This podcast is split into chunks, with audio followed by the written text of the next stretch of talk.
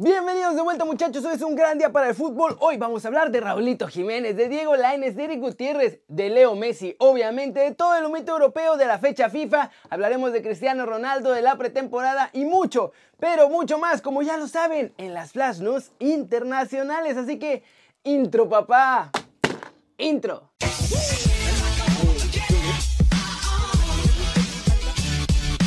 Esperando.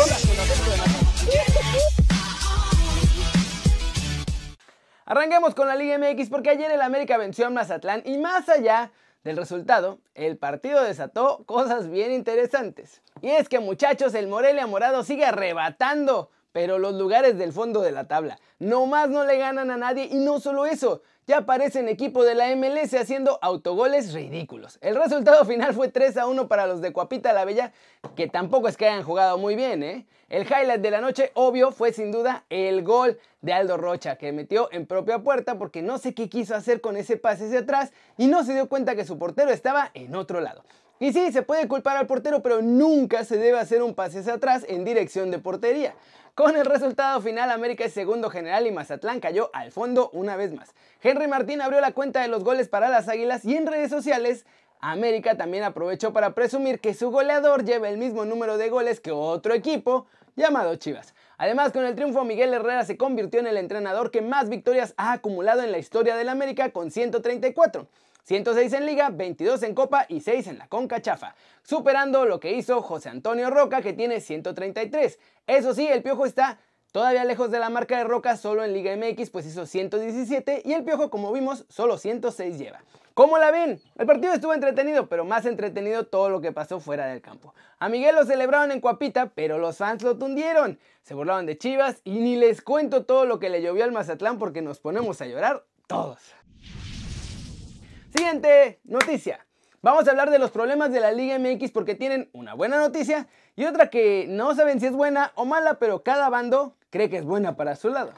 Empecemos con las buenas noticias para los mafiositos de la liga de todos nosotros, muchachos, porque ya van a perder el caso judicial con los Lobos y la venta ilegal de la franquicia. Pero la Universidad Poblana está en un plan súper buena onda y con total disponibilidad de hablar y negociar para que el problema no se haga más grande de lo que ya es.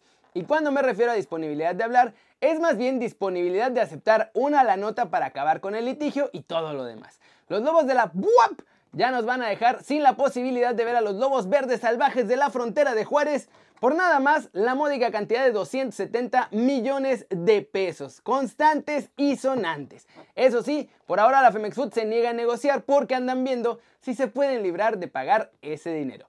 Por otro lado, en la demanda que tienen con leones negros, correcaminos y venados que quieren que vuelva el ascenso y que además se les compense por no haberlos promovido a la Liga MX cuando inventaron esta nueva liga de expansión, nadie sabe realmente qué pasa. Los clubes están seguros de que ellos van a ganar la demanda, pero pregunté en la Femex Food y ahí también están seguros de que ellos son los que van a ganar el juicio.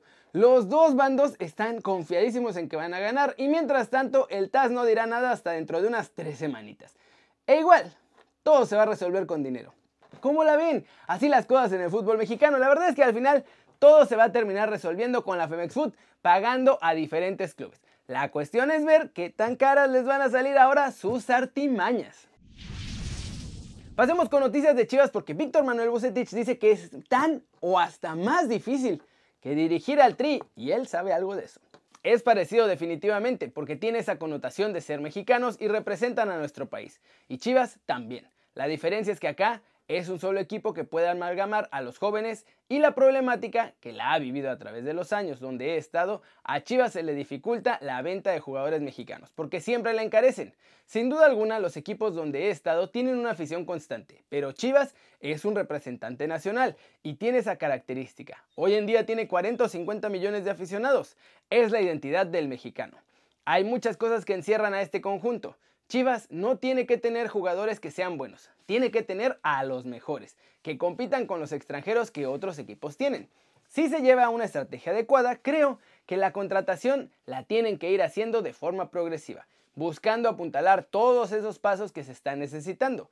No se puede equivocar, tiene que tener la certeza de que estos jugadores realmente le van a dar el nivel que se pretende y tienen que ser jugadores con esa calidad en lo físico y en lo mental, porque la presión que se va a ejercer en los jugadores va a ser muy alta, muy fuerte. El jugador tiene que estar muy preparado mentalmente. ¿Cómo la ven? Y es justo en eso que dice, en lo que Chivas está fallando. Contrata jugadores que pueden ser talentosos o no, pero que claramente en lo mental no estaban listos, como Antuna o el Chicote Calderón o Vega. Recuerden que pueden comprar su gorra de Kerry News para apoyar al canal y formar parte de la familia. En la compra de su gorra además se llevan una libreta de Kerry News y una mochilita de regalo. El link está aquí abajo para comprarla. Y vámonos, vámonos con el resumen de los mexicanos en el extranjero, logrando todo muchachos, porque hasta en la MLS hay mexicanos que la rompen. Bueno, ahí es más, es más seguido.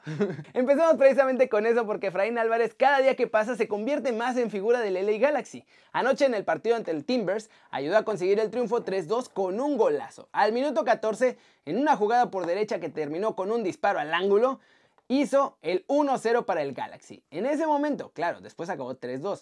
Fue un golazo feroz y ojo, ¿eh? Ojo que ya ahora sí está empezando a despuntar a lo grande. En Holanda el PSV tuvo otro amistoso y esta vez Eric Gutiérrez se ganó la confianza de su entrenador porque fue titular y jugó el partido completo para el PSV Eindhoven en el empate 1-1 ante el Victoria Con. Guti no era titular desde diciembre del año pasado muchachos y parece que por fin lo va a volver a hacer ahora con Roger Smith. Pellegrini, al que no vio listo, fue a Laines, pues en el amistoso de ayer del Betis frente a la Almería, nuestro chavo volvió a quedarse en la Vancomer y entró hasta la segunda mitad. En esta ocasión, la verdad es que no tuvo un gran partido, le costó trabajo y jugó muy pegado a la banda. Eso sí, colaboró con la jugada del gol final de los Betis que ganaron 2 a 0. Y finalmente, muchachos, esto ni debería ser noticia. Raúl Jiménez ganando otro premio en Inglaterra este jueves fue nombrado como el jugador de la temporada de los Wolves. Nuestro lobo mexicano ganó el que se llama Players Player of the Year. O sea, sus propios compañeros votaron a él como el mejor jugador de la plantilla y alabaron la capacidad técnica que tiene, así como el compromiso que muestra siempre con el equipo. Recordemos que marcó 27 goles y 10 asistencias en todas las competiciones de la temporada pasada. ¿Cómo la ven? Y así como que no queriendo la cosa, este premio y todos los cumplidos, más allá de que se los merece, siguen metiendo presión para que se quede con los Wolves. ¿Ustedes qué creen que va a pasar con su futuro? Yo creo que se queda. Flash News, Arturo Vidal está cerca de dejar el Barcelona y su fichaje por el Inter ya lo van a anunciar pronto. Ahora el futbolista chileno publicó un mensaje que muchos entendieron como una despedida de esta ciudad condal. La Premier League no se va a ver en China, muchachos. Lamento si están allá, no la van a poder ver. La competición británica hizo oficial la rotura de contrato con el canal PPTV, que pagaba 197 millones de euros por temporada. El Borussia Dortmund presentó su segunda camiseta para la temporada 2021 y es un homenaje a los grafitis más emblemáticos de esta ciudad alemana. Qatar jugará como invitada en las próximas dos ediciones de la Copa Oro de la CONCACAF 2021 y 2023. Esto lo confirmó la Confederación de Fútbol Asiático. Cambia el futuro de Leo Messi y es que Jorge Messi, su papá, acudió esta mañana a la casa allá en Castel de Fels de Leo, donde después de jugar al pádel un rato con Luis Suárez, decidió que está pensando seguir en el Barcelona un año más hasta que se le acabe el contrato. Y vamos a terminar el video con todo el humito europeo porque hoy no hay tanto humito blanco, pero sí rumores que están muy cerca de concretarse. El chiquito Romero, que ya no tiene lugar en el Manchester United ahora que regresó Henderson, puede llegar al Leeds United de Marcelo Bielsa. El Manchester United se lanza, por cierto, por el fichaje de Sergio Reguilón. Real Madrid planea venderlo, pero con una cláusula de recompra. Milik y Koulibaly tienen las horas contadas en el Napoli. Di Laurentiis anunció que el equipo ya no cuenta con estos jugadores y está esperando su salida muy pronto. La Juventus podría tener un ataque espectacular. La intención es juntar a Cristiano Ronaldo y Luis Suárez en la ofensiva. La Juve de hecho ya tiene el visto bueno de Luis Suárez, pero hay un problema con su pasaporte extracomunitario que está alentizando su llegada. James ya está en Inglaterra y la incorporación del colombiano al Everton de Carletto Ancelotti podría hacerse oficial incluso mientras estoy grabando este video. Wijnaldum no confirma ni desmiente porque dice que no puede decir nada sobre su futuro y el Barcelona. Dice que por ahora solo son rumores pero que no puede decir nada. Chan chan. El Leicester informó este jueves un acuerdo alcanzado con el Atalanta. Timothy Castán llega a los Fox y firma por cinco temporadas. Real Madrid no ha hecho mucho ruido en el mercado de fichajes, ¿eh? se están moviendo ahí en las sombras. Pero ya salió uno de los objetivos del club blanco y es Dani Olmo, futbolista del RB Leipzig. ¿Cómo la ven? El Madrid tranquilamente está aprovechando todo el escándalo del Barcelona y Leo Messi para ir bajita la mano, buscando jugadores, a ver con qué se refuerza para esta temporada y a ver si finalmente pueden deshacerse de Garrett Bale, que no se quiere ir a menos que le paguen todo lo que le queda de contrato. Ay Dios, está interesante eso. Pero bueno, eso es todo por hoy. Muchas gracias por ver este video. Dale like si te gustó. Métele un zambombazo. Pa, pa, pa. A la manita para arriba si así lo deseas. Suscríbete al canal si no lo has hecho. ¿Qué estás esperando? Este va a ser tu nuevo canal favorito en YouTube. Dale click a la campanita para que hagas marca personal a los videos que salen cada día. Yo yo soy Kerry muchachos, ustedes ya lo saben y siempre me da mucho gusto ver sus caras sonrientes, sanas y bien informadas. Y aquí nos vemos mañana desde la redacción, porque hoy no hubo, me tocó chambear más de la cuenta. Chao, chao.